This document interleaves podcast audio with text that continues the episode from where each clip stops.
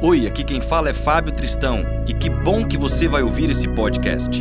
Espero que você seja abençoado por esta palavra e que compartilhe também com seus amigos. A todos que nos abençoam com o suporte para isso tudo acontecer, muito obrigado e que Deus te abençoe.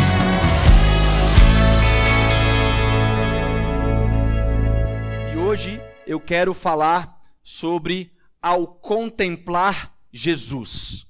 Este é o tema da mensagem de hoje. João capítulo 17. Vou fazer a leitura, os irmãos me acompanhem. A partir do verso 20, diz assim: Minha oração não é apenas por eles, rogo também por aqueles que crerão em mim por meio da mensagem deles, para que todos sejam um, Pai, como tu estás em mim e eu em ti. Que eles também estejam em nós para que o mundo creia que tu me enviaste. Dê-lhes a glória que me deste, para que eles sejam um, assim como nós somos um. Eu neles e tu em mim. Que eles sejam levados à plena unidade, para que o mundo saiba que tu me enviaste e os amaste como igualmente me amaste. Pai, quero que os que me deste estejam comigo onde eu estou e vejam a minha glória. A glória que me deste porque me amaste antes da criação do mundo. Pai justo, embora o mundo não te conheça, eu te conheço. E estes sabem que me enviaste. Eu os fiz conhecer o teu nome e continuarei a fazê-lo, a fim de que o amor que tens por mim esteja neles e eu neles esteja. Amém. Feche seus olhos mais um instante. Jesus, nós louvamos o teu nome e agradecemos pela tua palavra lida neste momento. Pedimos ao teu Espírito que possamos ter agora os nossos corações totalmente disponíveis, abertos, para compreender a mensagem do Evangelho. Seja feita a tua vontade, Pai. Tire de nós toda falta de atenção, tire de nós todo cansaço. Nós agora focamos os nossos olhos para a tua palavra e colocamos nossos ouvidos atentos para aquilo que o Senhor quer fazer em nós e através de nós. Assim nós oramos. Amém. Sabe, esses dias eu estava me lembrando de um desenho que muitos viram, na verdade foi um filme que muitos viram durante a juventude, né, chamado Aladdin, aquele filme de um rapazinho que pega uma lâmpada mágica, ele esfrega na lâmpada e sai um gênio e aquele gênio concede a ele três pedidos. É claro que nós não acreditamos nesse tipo de superstição, mas da mesma forma que nós cristãos temos a nossa expectativa em Deus de buscar em oração, de entregar os nossos pedidos de orações, na esperança, na fé de sermos respondidos apesar de que muitas vezes não somos respondidos. Mas em um momento me veio a condição de pensar: e se Deus hoje aparecesse para você de uma forma milagrosa, palpável, física, e falasse com você estas palavras: meu filho, hoje eu vou te conceder realizar três pedidos de orações que você escolher. Qualquer um dos seus pedidos de orações que você já fez durante a sua vida, ou que talvez você decida fazer neste momento, eu vou transformar em realidade. A pergunta que eu faço é: quais pedidos de orações nós escolheríamos? Talvez muitos escolheriam, Deus, eu quero aquele pedido para me tirar do vermelho tem semanas, tem anos, tem a minha vida inteira que eu só vivo no vermelho financeiramente. Deus, mude a minha realidade financeira. Talvez outros vão falar: Deus, traga a restauração da minha família, meu casamento que se perdeu, meu filho que foi largado no mundo. Talvez outros vão falar: Deus, realize em mim aquele meu desejo de ser promovido na empresa, aquele desejo de viajar. Enfim, Muitos e muitos seriam os pedidos com as suas diversas variações em nosso meio aqui hoje. Mas o que eu estou falando aqui é que de uma forma incrível, Jesus, no capítulo 17 de João, ele ora ao Pai e entrega como pedido de oração ao Pai alguns pontos importantíssimos. Ele clama a Deus e pede em oração para que Deus realize o desejo que está no coração de Deus. Isso é incrível. Você já parou para pensar alguma vez na sua caminhada de fé que um dia Jesus orou para que Deus realizasse algo na sua vida? Para que Deus pudesse gerar em nossos corações algo que estava no coração de Jesus. Isso é extraordinário. Isso é maravilhoso. O texto deste tema, que é o contemplar Jesus, destaca três pontos principais a partir do verso 24. Um ponto é que ele começa dizendo assim: Pai, eu quero que os que me deste estejam comigo. Aonde eu estou? Aonde eu estiver, eu quero que aqueles que o Senhor me deu estejam comigo. Depois Jesus vai completar dizendo: Eu quero que aqueles que o Senhor me deste que estejam comigo vejam a minha glória. E por fim, lá no verso 26, ele fala que eu os fiz conhecer o teu nome continuarei fazendo, a fim de que o amor que Deus tem por Cristo esteja também em nós. Irmãos, que pedido de oração. Que oração incrível que Jesus fez querer ter a sua presença, querer que os teus olhos contemplem a beleza de Jesus e querer que o amor de Deus transborde no seu coração. Ele não incluiu no, na oração dele qualquer outro tipo de pensamento que possa rodear as nossas necessidades físicas. Ele não orou o seguinte, Pai, abençoa as finanças daquele meu filho. Ele não orou com o seguinte: Pai, restaura o casamento daquele meu filho, da minha filha. Nada dessas possibilidades passou na mente ou no coração de Jesus. Mas pelo menos três pontos importantíssimos passaram no coração de Jesus: que a gente esteja com Ele, que a gente veja a glória dele e que a gente transborde do amor de Deus. Em outras palavras, que a gente veja Jesus até aprender a amar de verdade. E quando nós olhamos para essa situação, nós vemos como que o inimigo tem trabalhado de uma forma sagaz, astuta, buscando seus objetivos de bloquear, interromper, atrapalhar, postergar qualquer esfera que vincule o conhecer a Jesus. Quando nós olhamos Paulo ensinando em Efésios capítulo 2, no verso 13, ele diz: Mas agora, em Cristo Jesus, vocês que antes estavam longe, foram aproximados mediante o sangue de Cristo.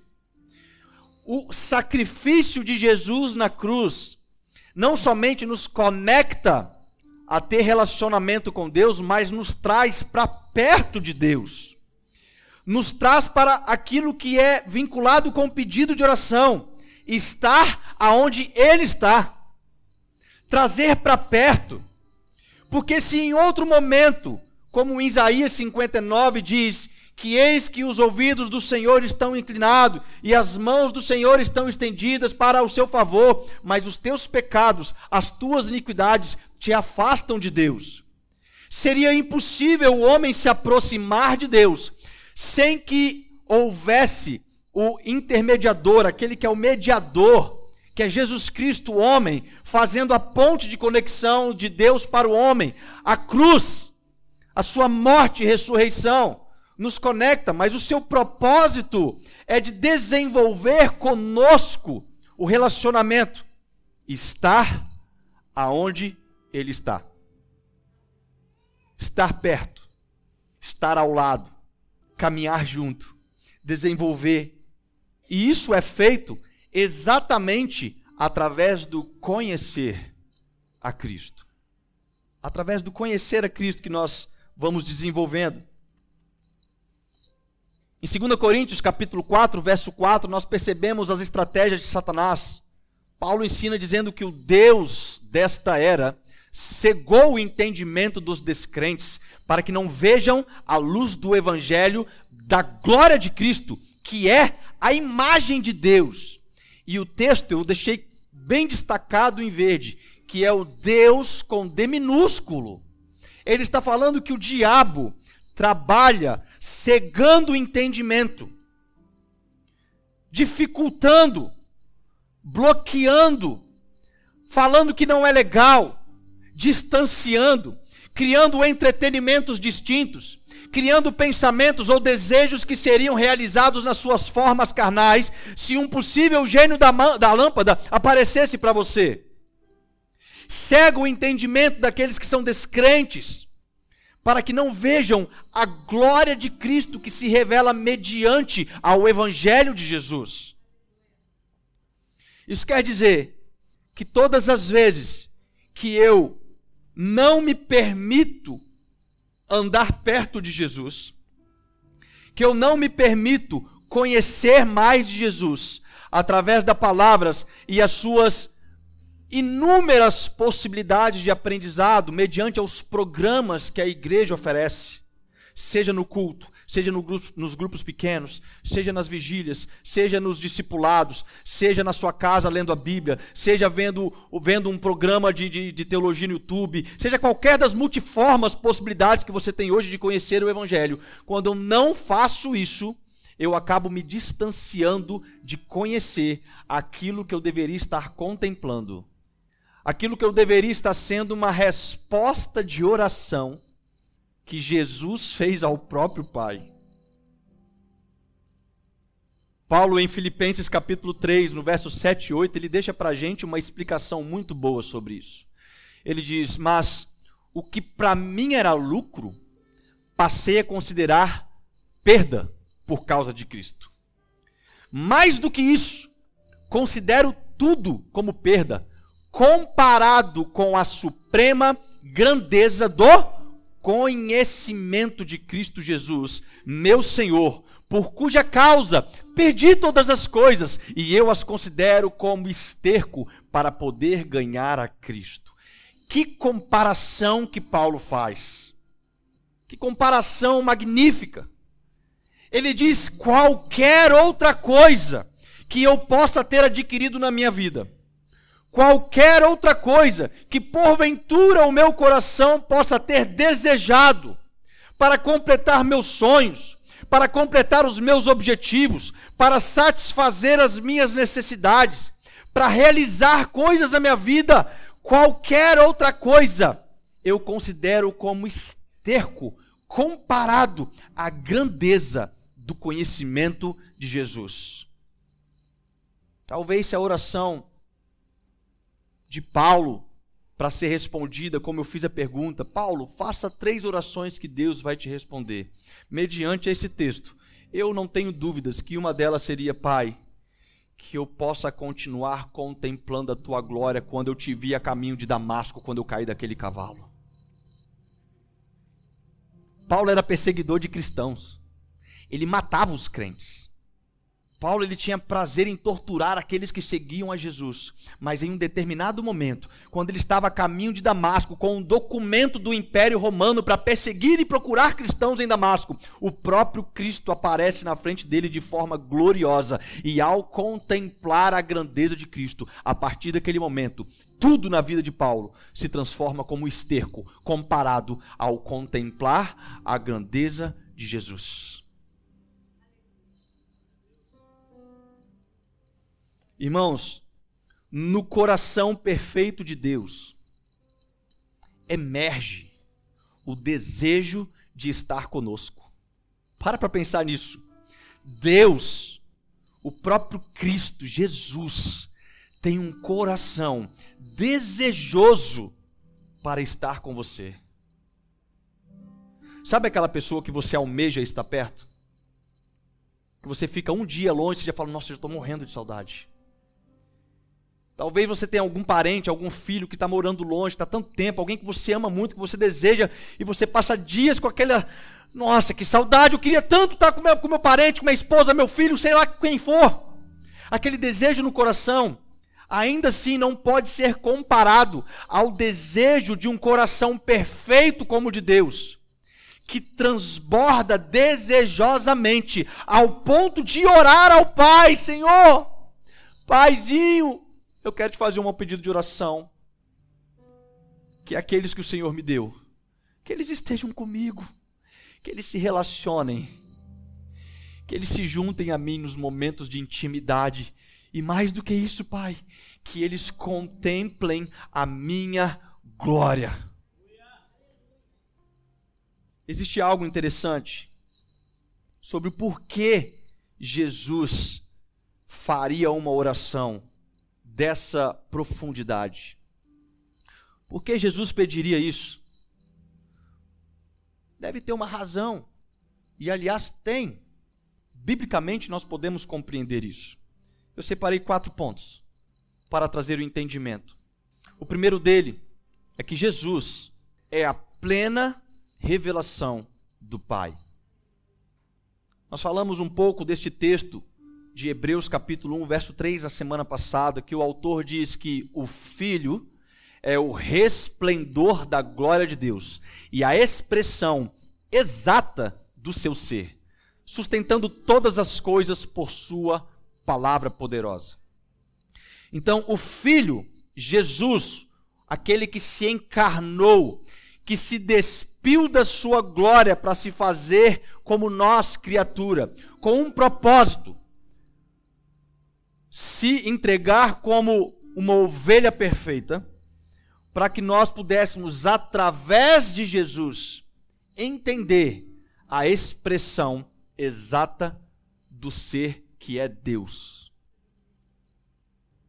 Então, o primeiro ponto do desejo que Jesus tem para contemplarmos a glória mediante ao conhecer de Jesus é que através de Jesus nós podemos compreender de uma forma, ainda que minúscula, mas compreender aquele que é o resplendor da glória de Deus. Ele é a expressão exata.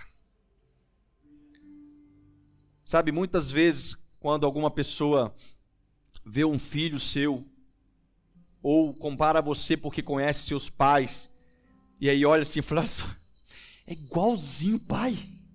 Não é assim? Olha o que essa menina fez, igualzinha a mãe. A expressão facial, o sorriso, o olhar, o jeito. Esses dias nós passamos, eu e Nayara estava no, no, no, trânsito, aí eu vi um carro com o farol desligado, eu fui buzinar para falar para acender o farol. Era o filho de um amigo nosso. E aí eu baixei o vidro, e eu falei assim: ó, oh, o farol está desligado. Falei, ah, é você, fulano. E ele me respondeu, quando ele respondeu, Nayara falou assim: nossa, igualzinho o pai. Falou igual ao pai. Sabe por quê? Porque os filhos refletem exatamente o que os pais são. E Jesus, ele reflete a expressão exata de Deus. Ele é a expressão de, de, de fato é exata de Deus, ele é o resplendor da glória do Pai. E quando ele ora para que a gente possa contemplar a Ele, a expectativa não é simplesmente que a gente veja o Cristo, mas que veja o Pai Criador. Para que a gente possa enxergar agora Deus, mediante aquele que é o intermediador entre Deus e o homem, Jesus. O segundo ponto é que contemplar Jesus é o fundamento da salvação. Diferente do que muitas pessoas talvez pensem, salvação não está não está correlacionada com as tuas obras. Não está relacionada se você é uma pessoa boa, se você fez boas atitudes, se você nunca matou ninguém, se você nunca roubou ninguém, não tem nada a ver com isso. Salvação em João capítulo 17, no próprio capítulo da oração de Jesus, ele afirma: Esta é a vida eterna, que te conheçam o único Deus verdadeiro, e a Jesus Cristo a quem enviaste. A vida eterna, meus irmãos, não é vir na igreja no domingo. A vida eterna não é se tornar membro de uma igreja denominacional. A vida eterna não pode nem mesmo ser comparado com as suas expectativas dentro do cristianismo. Se você está passando a sua vida inteira dentro de uma igreja, mas não está se desenvolvendo no conhecer a Jesus, você não está desfrutando da vida eterna.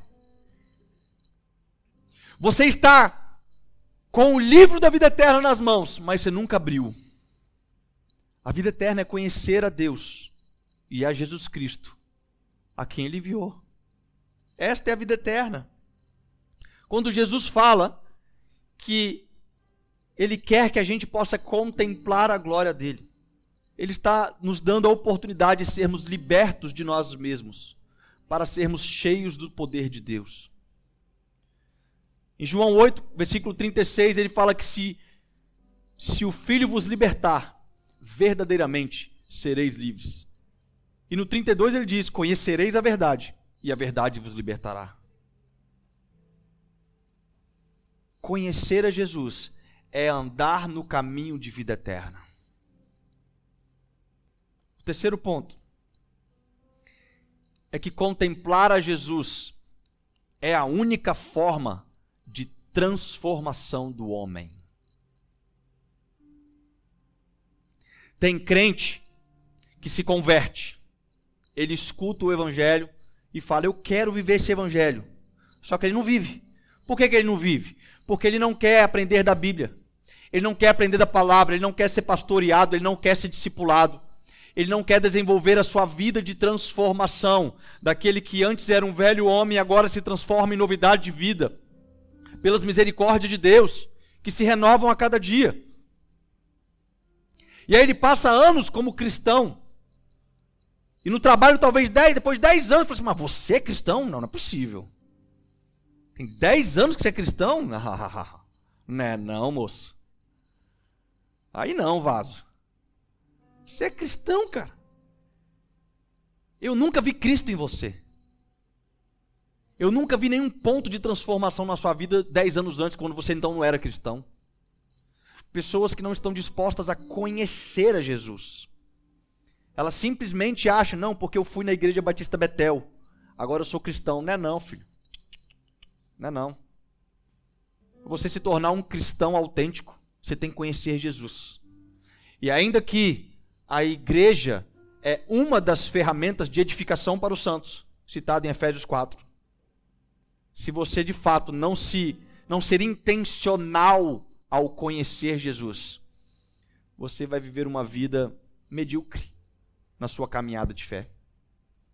Em 2 Coríntios capítulo 3, verso 18, do 16 ao 18, Paulo ensina o seguinte: mas quando alguém se converte ao Senhor, o véu é retirado.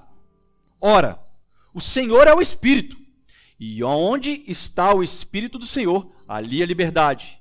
E todos nós, que com a face descoberta contemplamos a glória do Senhor, segundo a sua imagem, estamos sendo transformados com glória cada vez maior, a qual vem do Senhor que é o Espírito.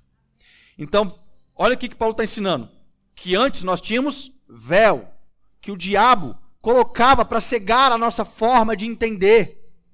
Mas um dia, por termos sido escolhidos no Pai, o Evangelho entrou e, pelo Espírito Santo, aquele que transforma, aquele que faz a obra, aquele que convence, fez o véu se abrir. Imagine você ser cego a vida inteira você nunca enxergou nada na vida. Um certo dia os teus olhos se abriram. Sabe qual que vai ser sua expressão? Já viu? Uau! Já viu aqueles vídeos de. Olha só que interessante, aqueles vídeos de pessoas que são daltônicas, que nunca viram cores.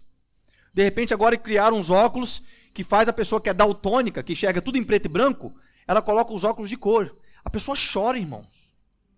Ela chora de emoção. Ela fala: olha, olha a roupa da Nayara azul. Nossa, olha aqui o Ralph. Olha só. Ela chora de emoção só porque ela viu cores.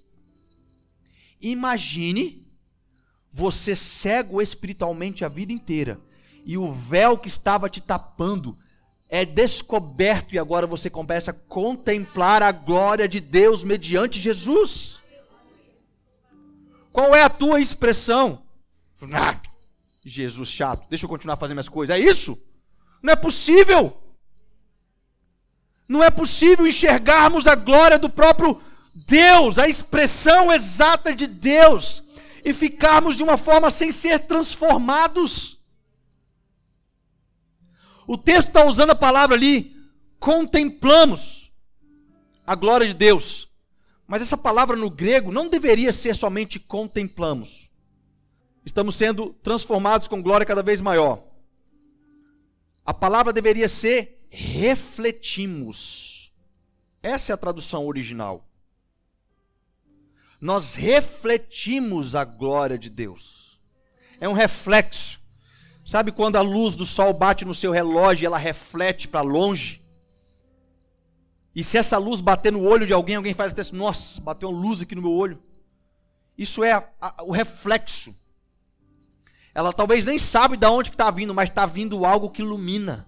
Está vindo algo que quando encosta não tem como ficar parado. Contemplar a Deus nos faz refletir Deus para o mundo. Contemplar a Deus é resposta de oração do próprio Jesus, para que o mundo agora conheça que Ele é o Cristo. Contemplar Jesus é a principal forma de transformação na vida do homem, irmãos. Sem contemplar Jesus, a sua vida não será transformada. Uh -uh. Não tem jeito. Não adianta vir se aconselhar com o pastor. Não adianta tentar fazer com suas próprias mãos.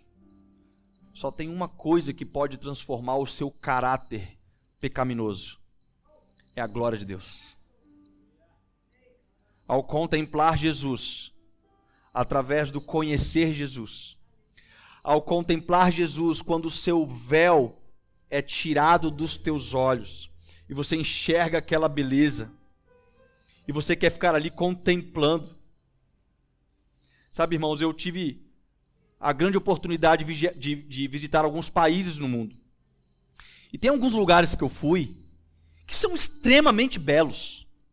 Eu me lembro que eu fui num local na Austrália e eu sentei numa montanha que dava de frente para um penhasco enorme na frente de um mar.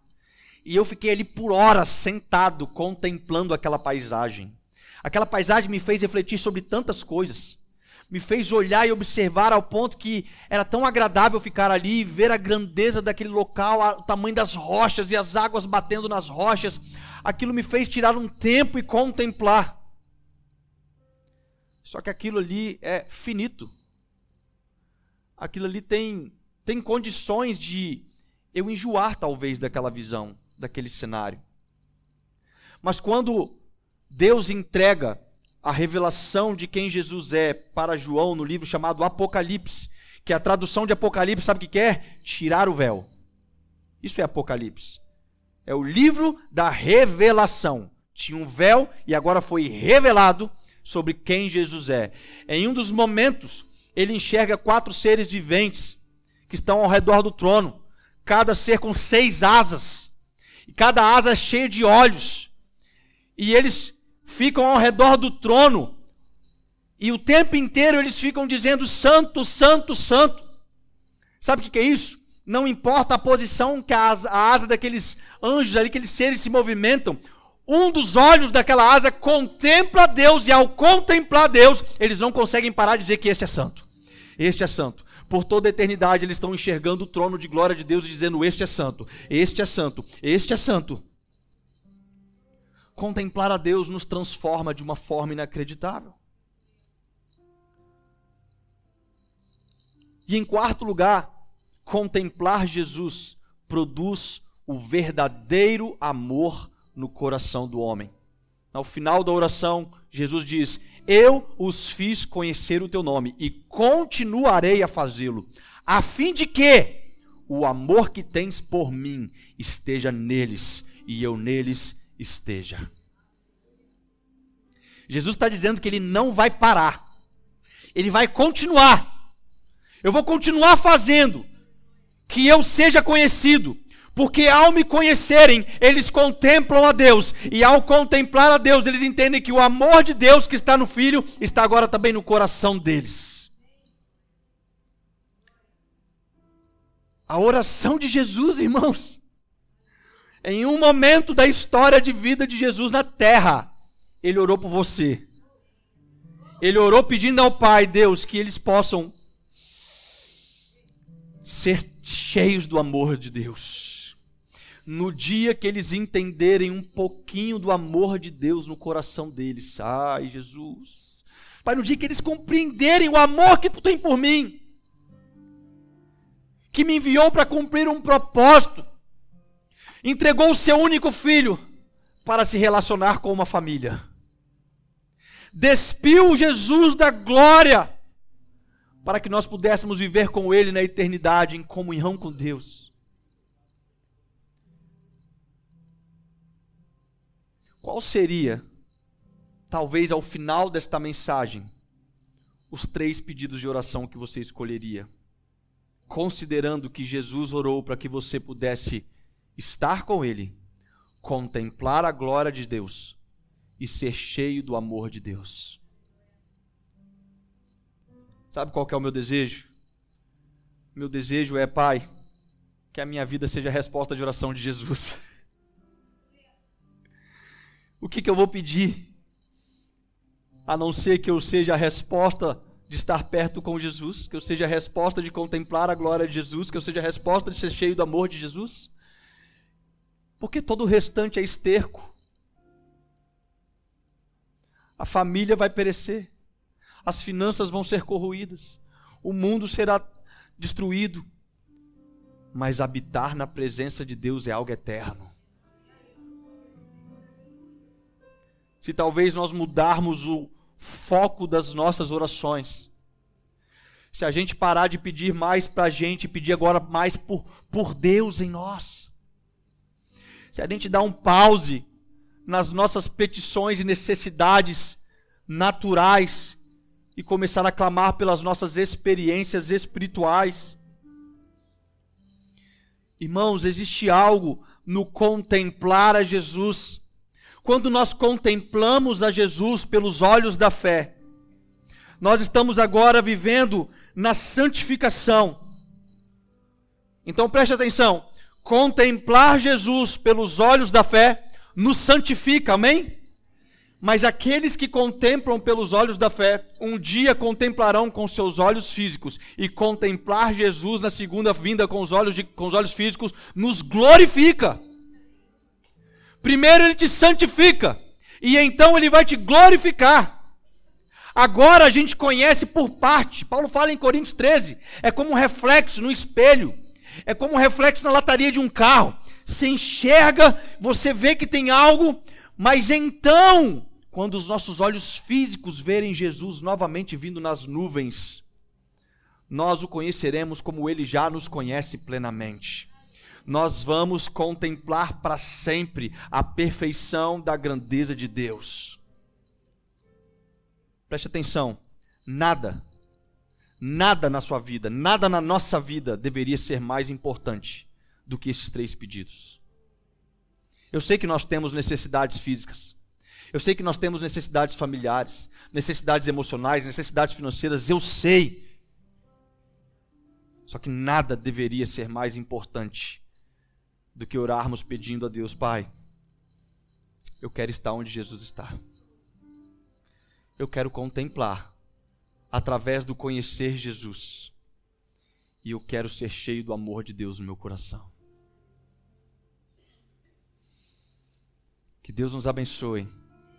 Que esta palavra possa penetrar em nossas vidas, mudando as nossas listas de prioridades Olha aqui, não foi o gênio da lâmpada que apareceu hoje para você, é o próprio Deus, Criador de todas as coisas.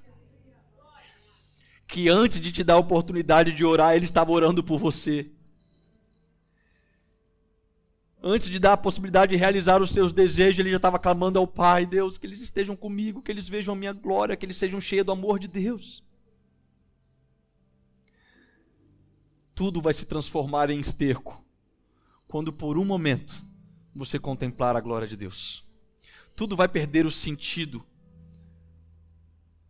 Tudo vai perder o sentido quando você começar a contemplar a grandeza de Deus. Não vai ter nada na sua vida mais agradável do que estar buscando e conhecendo a Jesus de forma incansável. Amém? Deus seja louvado. Em nome de Jesus.